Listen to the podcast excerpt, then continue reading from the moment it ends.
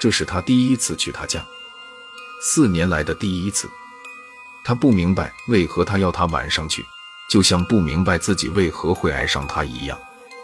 不过他已习以为常，因为每次与他相见都不曾在白天。他家十分难找，当他终于到达时，已完全迷失了方向。他想着大概是夜的缘故。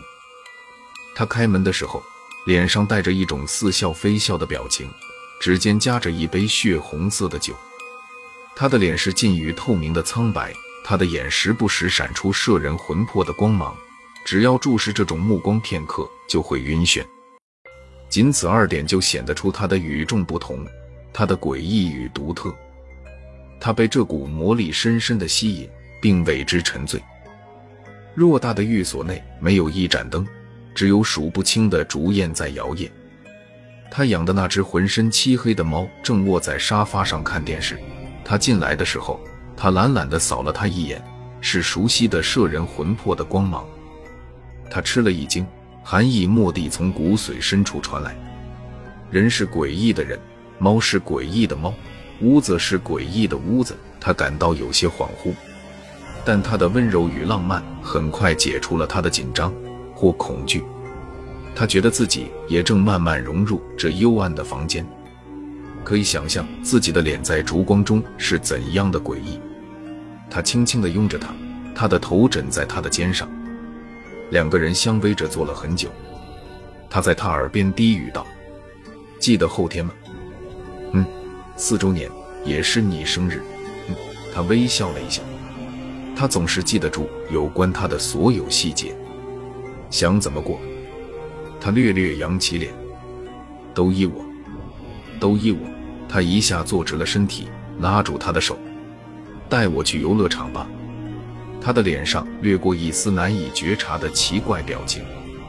那有晚上也开的游乐场吗？他有些不高兴了，重重甩开他的手。晚上，晚上，又是晚上。他站起身，别过脸去。晚上有什么好的？你知道我今天找你家找了多少时间？四年了。每次都是晚上见的面，我想去的地方都关掉了。动物园晚上开吗？服饰街晚上开吗？这两个地方你从来都没陪我去过，不要说什么郊游旅行了。他静静地听他说完，走过去把他揽在怀里，然后问了句很奇怪的话：“你是不是很喜欢我？”他闭上眼，把脸深深埋进他的怀里。是的，非常。他眼中漫出无比浓重的悲哀，但他看不见。那不管在什么情况，呃，我是说，若发生了什么意想不到的事，你都会像现在这样喜欢我。他猛一抬头，什么意思？你有了另外的女人？他摇了摇头，怎么会呢？你先回答我。他松了口气，又把脸贴在他的胸口。只要你带我去我想去的地方。陪我在阳光里散散步，说说话什么的，我会爱你一辈子的。他依然没有看见他眼中愈来愈深邃的痛苦。他抱着她，轻轻地重复着：“让我想想。”他任由他抱着，像个孩子似的央求着：“好不好吗？好不好吗？”他终于下了决心。他捧起她的脸，又问了一次：“你只喜欢我一个人的，是不是？”他点了他的鼻子一下，我只爱你一个呀，傻瓜。他的眼睛亮了起来，有点湿润。他不曾料到他感动的时候是这样的好看，于是有些发怔。但他的眼只是亮了一会儿便暗淡了。他恢复了往日的平静，说：“好吧，后天我带你去游乐场。”真的，他乐不可支。真的，小朋友。他拧了拧他的脸，那好，我先回去了。明天好好睡一觉，把精神留到礼拜天好好玩。他收拾了一下东西，他也穿上了外套。你不要送我了，我叫车回去。他在他脸上轻轻啄了一下，示意不必再送，但他丝毫没有停步的意思。以前都是我送你回去，今天也不例外。不过我们一起走过去好吗？他有点意外。但什么也没说，只点了点头。这条路今晚显得有些长，也许只因为没有轿车，亦有可能因为他说了许多话。他从不这样的，今晚实在有些反常。再长的路也是会走近的。他在自己家的楼下紧紧抱了他一下，说：“好了，早点回去吧。”待转身时，他一把拉住他，他微感诧异：“怎么了？舍不得我啊？”他又紧紧抱了他一下。又不是很长的时间咯，一天呀，傻子。他笑了笑，给你一样东西。接着又放了什么在他的衣袋里。他伸手去摸，却被他捉住。回去再看。他使劲捏了捏他的手臂，总是鬼鬼祟祟的，真是猜不透你。好了好了，这下你可以回去了吧？他微笑着，你先上去。好吧，好吧，I love you。他吻了吻她的唇。早点睡。转身上了楼。他抬头望着，直到他的房间亮了灯，这才转过身，慢慢沿着原路返回。周日的天气不算太好，天气预报是阴转晴。他紧紧皱了皱眉。他出门的时候，天色极其阴沉。他稍感不适，但比起大太阳来。这算很不错了。早早来到他家楼下，他还没等在那里，于是他点燃了一根烟。这是他第一次抽烟，他实在很想知道烟的滋味。他咳了几声，扔掉了烟，尽管他只烧了一半。他想，他是再也不会去抽这该死的东西了。的确，这是第一根烟，也是最后一根。他踢踢踏踏地奔了下来，猛地冲在他怀里。伸出无名指在他眼前一晃，你前天晚上送给我的，我今天带着你不怪我吧？他笑笑，也伸出他的无名指，赫然是能配成一对的戒指，和他的一样银光璀璨。他笑问：“我的上面刻着我的名字，你的也刻着你的名字吧？”他笑笑说：“人是一对吗？戒指自然也是一对。”呸！谁和你是一对？他清脆一口。脸上是掩不住的喜悦。好了好了，走吧。他扬手招了招，远处一辆车疾驶过来，只得停在他们面前。他们上车坐定后，他对他说：“尽管吩咐。”他们在游乐场里疯玩了一阵。起初他暂能忘却一次又一次的不适，但随着天色的渐渐晴朗，他开始不停的出汗，苍白的脸渐渐转红。隐隐能看见血液的流动，他拉着他的手，不停地东张西望，不停地有说有笑。他没有注意到他的细微变化。幸好太阳还没有出来，但现在他已快坚持不住。他总算发现他的异样，连忙问：“怎么了你？要不要去医院？”他勉强笑了一笑：“傻瓜，我是医生，当然知道自己的情况。”稍微有点不舒服而已，没事的。他松了口气，差点忘了你这古怪的专职夜班的医生。他伸手去捏他的鼻子，却发觉是炙手的温度。他吓了一跳。你真的病得很厉害，还是去医院吧？不，他从未这么大声过，使得他不知所措。对不起。他疲倦极了，也难受极了。老毛病不要紧的，他紧紧抱着他，不知如何是好。给他喝矿泉水，他却摇了摇头。我们还有还有摩天轮，摩天轮没坐过吧？他喘了口气。走走，我们走。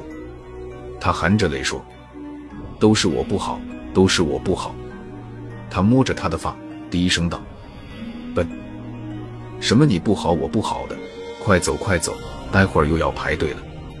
他这才知道，他其实爱他爱得很深，甚至可能远远超过了他对他的。他感到幸福，也感到难过。他扶着他进了小小的圆形舱，他已经看不清眼前的东西了，但他不想说，只轻轻问了一句：“太阳出来了吗？”他没细想，茫然地抬头一看，哦，快出来了。这片云一过就要出来了，他脸色一变，但马上恢复平静。他伸出手抓住他的腕，却没有任何的感觉。视觉与触觉在渐渐消失。